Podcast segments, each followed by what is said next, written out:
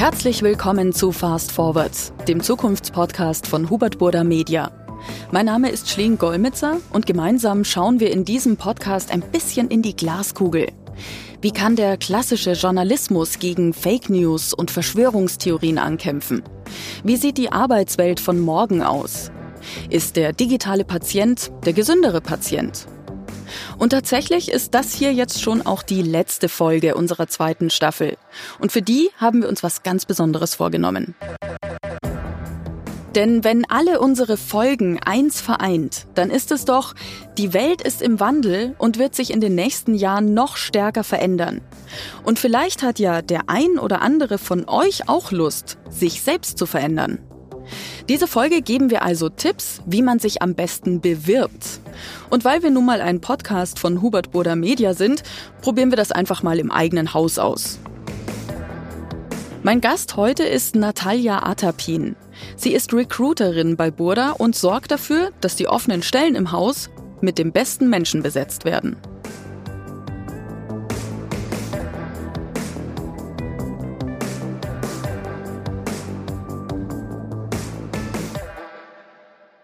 Was müsste ich denn können, um bei Burda arbeiten zu können? Was wären da so die Anforderungen?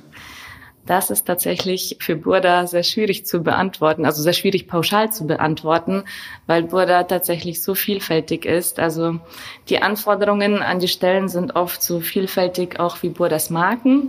Wir haben über 600 Marken mit sehr unterschiedlichen Geschäftsmodellen, mit sehr unterschiedlichen Zielgruppen zum Teil. Also wir haben Stellen, die sehr kreativ sind, wir haben Stellen, die sehr analytisch sind. Wir hatten letztens im Assessment Center einen Kandidaten, der gesagt hat, können Sie mir bitte ein paar Fragen genauer beantworten, weil jeder sagt immer, es kommt drauf an. Und tatsächlich ist es bei Burda wirklich so, dass es ganz oft immer drauf ankommt, welche Marke das ist, welches Geschäftsmodell das ist. Also was wir schon suchen, das zieht sich ein bisschen auch über die Unterschiede so durch, sind bestimmte Persönlichkeitstypen auch. Also Burda, wir sagen immer ganz oft, Burda ist ein Unternehmen für Unternehmer. Das heißt, wir suchen ganz oft Leute, die diesen Unternehmensgeist mitbringen, die wirklich diesen digitalen Wandel, den Burda auch schon ja zum Teil durchgemacht hat, aber immer noch mittendrin ist, mitgestalten wollen, die sich wirklich für Innovationen interessieren und ja einfach offene Persönlichkeiten sind, weil bei Burda ist es ganz einfach, mit anderen Abteilungen zu kommunizieren. Viele Leute sind super offen und solche Typen suchen wir dann eigentlich auch. Was würdest du jetzt von einem eher zerstückelten Lebenslauf halten, also der sehr viele verschiedene Berufe vielleicht auch mit beinhaltet? Mal zwei Jahre da, mal ein Jahr vielleicht hier ein bisschen reingeschnuppert.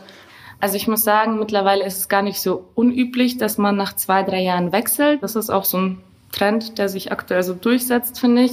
Im Endeffekt ist es immer wichtig, die Hintergründe zu verstehen, warum jemand wechselt. Hat man vielleicht doch seinen Fokus geändert oder seine Leidenschaft gefunden oder ist man im Endeffekt vielleicht gar nicht so fähig, sich neuen Gegebenheiten anzupassen. Also das sind oft dann auch Fragen, die uns in so einem Interview interessieren, warum jemand wechselt.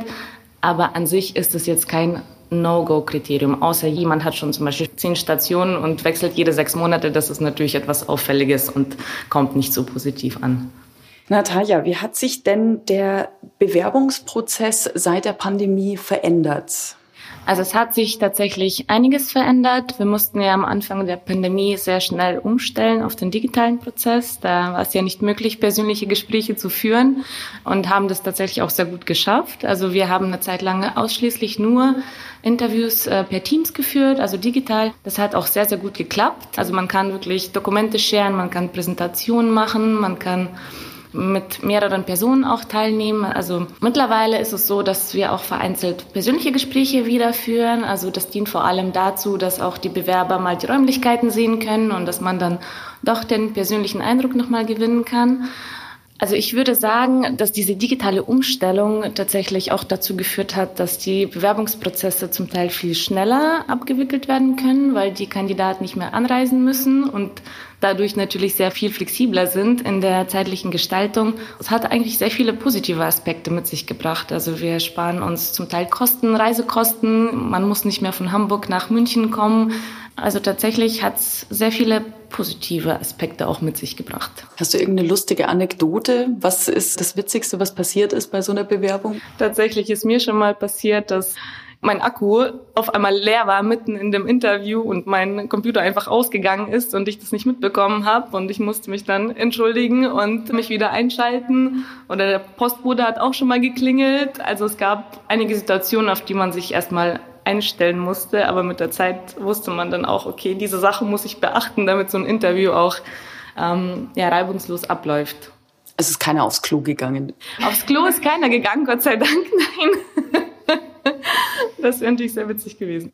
Also du hast jetzt äh, viele positive Aspekte genannt. Würdest du denn insgesamt sagen, ist digitales Recruiting vielleicht auch so ein bisschen in der Einschätzung äh, schwieriger oder nur anders? Also muss man äh, die Leute auch anders bewerten? wie sie auftreten? Also zum einen fällt natürlich ein Aspekt weg, dieses persönliche und diese zwischenmenschliche Chemie, die durch einen persönlichen Eindruck entsteht.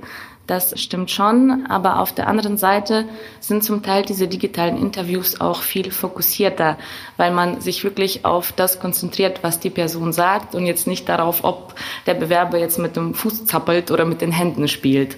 Also ich merke das manchmal bei zum Beispiel digitalen Messen, dass diese Barriere von der Seite des Bewerbers geringer wird, Fragen zu stellen oder sich zu öffnen, weil man eben doch so eine kleine Schutzwand dann auch hat hinter diesem Bildschirm. Gibt es außer so mehreren verschiedenen Bereichen andere Bewerbungstrends, die du feststellst? Mm, also auf der Seite der Bewerber stelle ich vermehrt fest, dass immer weniger Bewerber ein Anschreiben zum Beispiel mitschicken. Das ist in manchen Berufsgruppen, in manchen Fällen auch gar nicht so schlimm. Oft kann man auch, wenn der Lebenslauf wirklich klar strukturiert ist und es sehr ersichtlich ist, warum jemand sich auf diese Position bewirbt, manchmal gar nicht so notwendig. Aber es gibt tatsächlich Profile, aus denen man nicht sofort herauslesen kann, warum sich jemand tatsächlich jetzt auf diese Position bewirbt. Und da ist ein Anschreiben schon sehr hilfreich, um das für uns dann auch einzuordnen, zu beurteilen. Was wir auch manchmal machen, wenn wir merken, ein Anschreiben wäre wichtig und jemand hat keins mitgeschickt, ist, dass wir eins anfordern. Da hatten wir letztens auch einen witzigen Fall und ja, wir haben ein Anschreiben beim Kandidaten per E-Mail angefordert und haben dann die Rückmeldung bekommen, das Anschreiben habe ich aktuell leider nicht zur Hand. also sowas gibt es natürlich auch, kommt nicht sehr positiv an bei uns.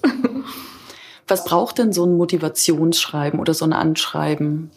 Also aus meiner Sicht braucht es zum einen wirklich diese Herleitung, was man schon mitbringt für die Position und auf der anderen Seite schon auch ein Ticken der Motivation, warum man sich auf diese Marke explizit bewirbt, weil für uns ist es auch oft wichtig, dass jemand sich mit unseren Marken identifizieren kann. Wir sind sehr nah an den Konsumenten dran und suchen natürlich Leute, die mit Herzblut da auch dabei sind. Und wenn wir das aus dem Motivationsschreiben rauslesen, ist es natürlich immer schön. Wie schafft man es dann aus so einer Masse von Bewerbungen, ihr kriegt ja wahrscheinlich sehr viele, rauszustechen? Hier kommt es auch wieder darauf an, welches Profil wir suchen oder welche Position das ist. Also wenn es ein kreativer Beruf ist, wie zum Beispiel Graphic Designer oder ein Redakteur, da ist es natürlich immer schön, wenn man Arbeitsproben mitgeschickt bekommt. Und da kann man auch anhand der Arbeitsproben beurteilen, wie kreativ ist die Person, wo liegt der Schwerpunkt. Und das ist immer hilfreich. Bei ganz klassischen Berufen im Bereich Finance oder IT brauchen wir jetzt gar kein super kreatives äh, Portfolio oder sonstiges, sondern da ist es eigentlich immer gut, wenn man einen klar strukturierten Lebenslauf hat und in dem Lebenslauf auch oft drin steht dann, was man gemacht hat bisher, was waren die Aufgaben, was waren die Verantwortlichkeiten und das zeigt uns schon, ob der Match gegeben ist oder nicht. Wir hatten einmal einen Bewerber, das war bei unserem Schmuckshop Britique er hat tatsächlich eine Webseite gebastelt und uns den QR-Code mitgeschickt. Und das fanden wir schon sehr beeindruckend. Aber das ist jetzt keine Anforderung, die wir an alle Bewerber stellen. Aber sowas sticht dann. Aber das sticht natürlich heraus und wir haben ihn tatsächlich auch eingeladen. Wie ist das? Würdest du empfehlen, vielleicht vorher ein Telefonat zu führen, bevor man die Bewerbung schickt? Nicht zwangsläufig. Also was ich auch immer wieder jetzt mitbekomme, dass mich Kandidaten per LinkedIn anschreiben und schon mal vorfühlen wollen, ob das Profil generell zu der Stelle passt oder ob die Vakanz noch offen ist. Das ist vollkommen legitim.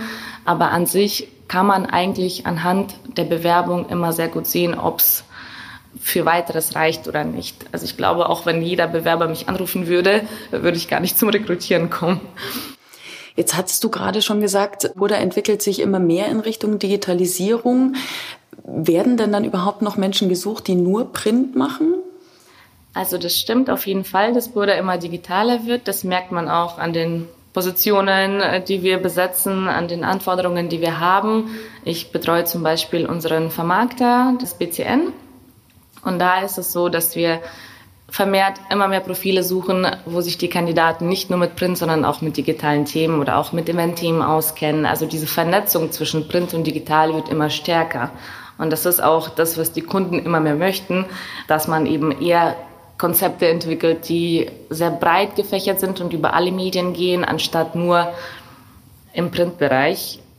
Natürlich kommen wir aus dem Print und haben noch viele Printredaktionen und suchen natürlich auch hin und wieder noch reine Printredakteure. Aber es wird immer mehr zur Ausnahme statt zur Regel. Also das heißt, im Zweifel fängt man dann beim Print an und bildet sich dann entsprechend auch fort bei Burda um die Digitalisierung mitmachen zu können, mitgehen zu können. Zum Beispiel. Es gibt aber auch Kollegen, die nur im digitalen Bereich angefangen haben und sich dann bei Bora eher das Printwissen auch eignen. Also andersrum geht's auch. Aber es ist immer wichtig, dieses breite Portfolio auch mal betreut zu haben. Wie lang sind denn grundsätzlich Menschen bei Burda? Also ist das eher langfristig angedacht? Kann man da Karriere machen? Sind die Aufstiegschancen sehr groß? Oder ist es sowas, man fängt da an, man schnuppert mal rein und vielleicht ist es dann nicht für längere Zeit gedacht? Also bei Burda sind die Menschen im Schnitt tatsächlich neun Jahre ähm, nach so der Statistik über die Zeit. Und das ist, finde ich, im Vergleich zu den heutigen Wechselmotivationen eigentlich sehr, sehr lang, was sehr schön ist. Und wenn man Karriere machen möchte bei Burda, es gibt tatsächlich viele Möglichkeiten. Also Burda bietet viele Chancen. Man kann sich einbringen, wenn man möchte. Und das ist auch eigentlich gewünscht. Also wir haben auch ein paar schöne Beispiele, wo jemand bei Burda als Junior angefangen hat und dann bis zum Teamlead oder bis zum Head auf, aufgestiegen ist. Es gibt auch Geschäftsführer, die bei Burda mal vor 20 Jahren angefangen haben oder auch zum Beispiel unser Werksleiter im Druck äh, hat auch mal als Azubi bei Burda angefangen. Also es gibt sehr, sehr viele schöne Beispiele und ich merke auch immer wieder, dass Kollegen, die schon mal bei Burda waren und dann woanders hingegangen sind, nach einer gewissen Zeit wieder zurück zu Burda kehren, was ja auch immer ein sehr schönes Zeichen ist und fürs Unternehmen spricht. Sich in so einem großen Konzern zu bewerben, das kann sehr deutliche Vorteile haben. Stichwort großes Portfolio. Denn Natalia hat eine spannende Sache angesprochen. Burda-Mitarbeiter bleiben sehr lange beim Unternehmen. Im Schnitt an die zehn Jahre. Ich wollte wissen, wieso das so ist und habe deshalb noch mit Florentina Malay geredet. Sie ist Head of Recruiting bei Burda und hat den kompletten Überblick. Wir arbeiten im Recruiting in acht Zielgruppen. Das heißt, wir decken eigentlich so alle Profile, die es überhaupt gibt, ab. Also vom gewerblichen Bereich über IT, über klassische Dinge wie Controlling, Accounting und so weiter. Eine ganz schöne Bandbreite. Trotzdem gibt es drei Dinge, die bei jedem Bewerber stimmen müssen die Mitarbeiter, die wir suchen, die sollen ja immer so drei Grundsätze so in sich tragen. Das ist einmal Unternehmertum, Innovation und Zusammenarbeit.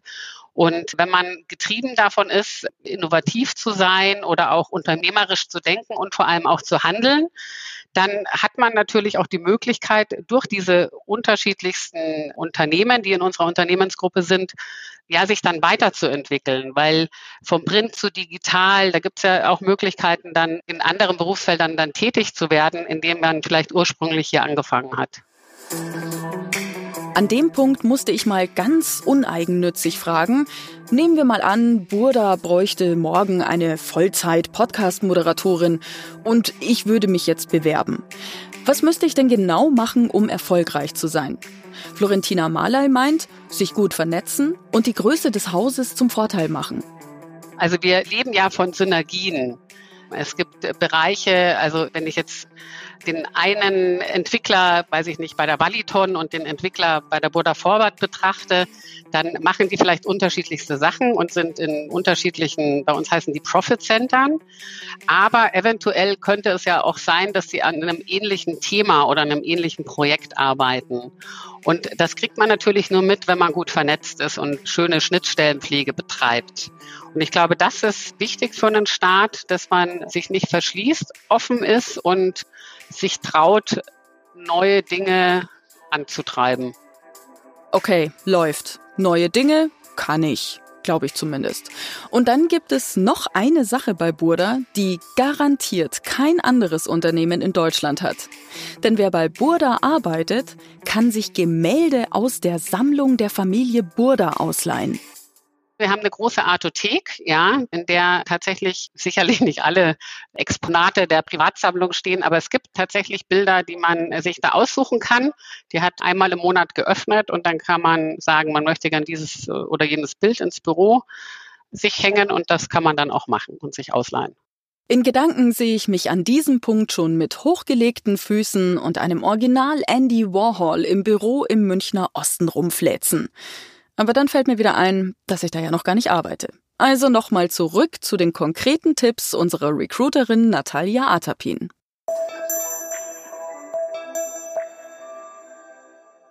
Wie ist es denn in der Bewerbung, wenn ich jetzt als Mutter beispielsweise neu einsteigen möchte bei Burda, vielleicht sogar den Bereich gewechselt habe und mich nochmal neu erfinden oder allgemein neu meine Leidenschaft entdecken möchte?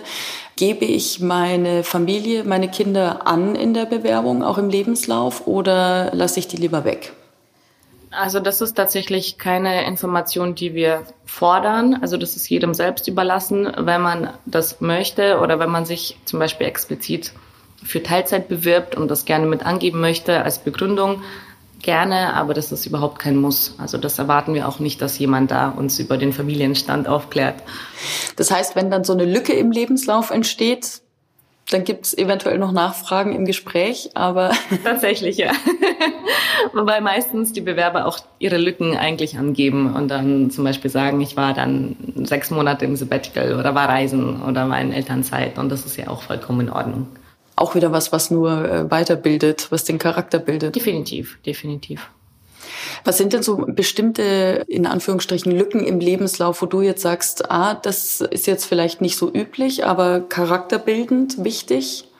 Also zum Beispiel, ich persönlich finde, ein Sabbatical zu machen oder ein paar Monate reisen zu gehen und sich vielleicht irgendwo als Volontier zu engagieren, sehr beeindruckend und ich finde, das bildet tatsächlich. Ich selber reise auch gern und weiß, wie viel es einem auch bringen kann.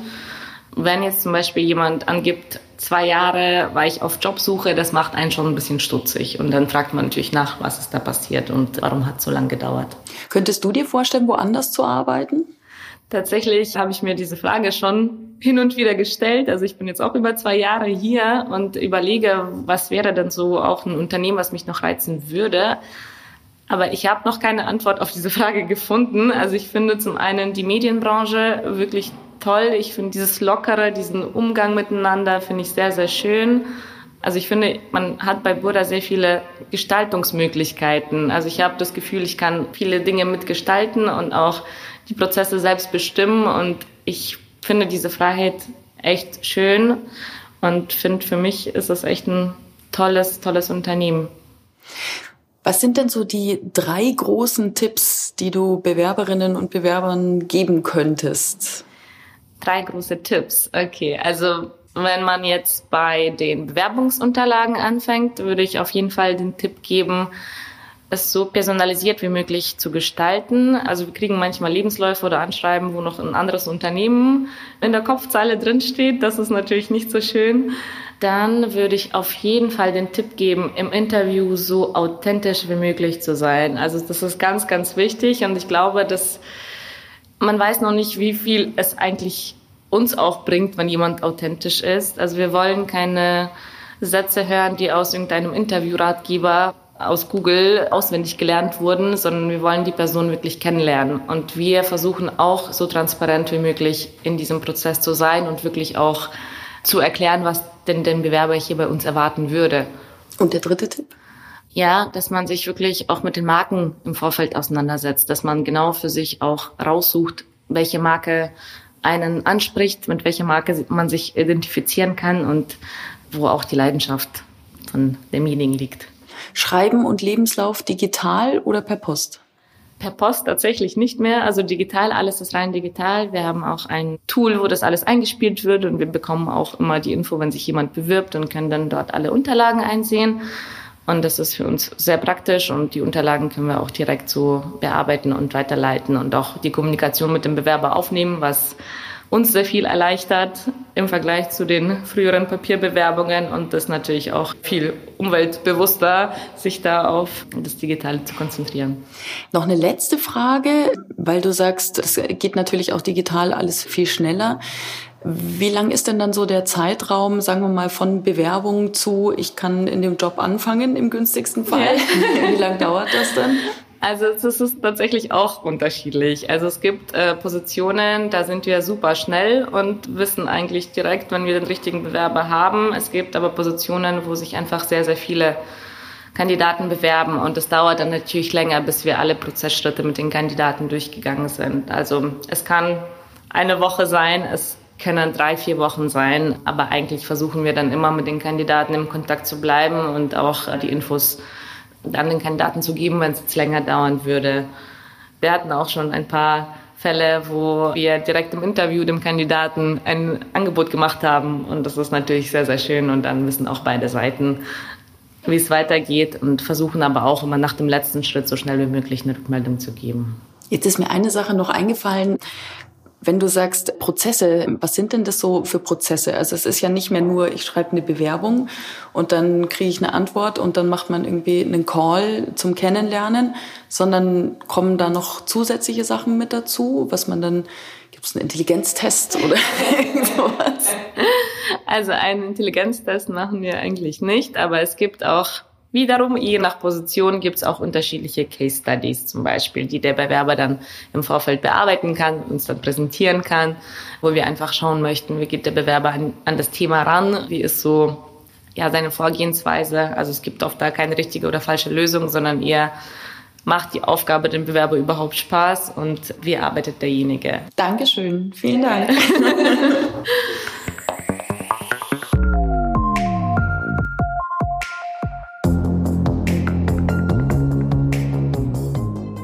Das war's mit dieser Folge und leider auch mit der zweiten Staffel von Fast Forwards. Ich hoffe, ihr hattet viel Spaß und habt jetzt Lust auf Veränderung. Wenn euch dieser Podcast gefallen hat, dann empfehlt ihn doch bitte euren Freunden weiter. Lasst bei Apple Podcasts eine Empfehlung da und packt ihn Kollegen in die Spotify-Playlist, wenn die einfach gerade nicht hinschauen.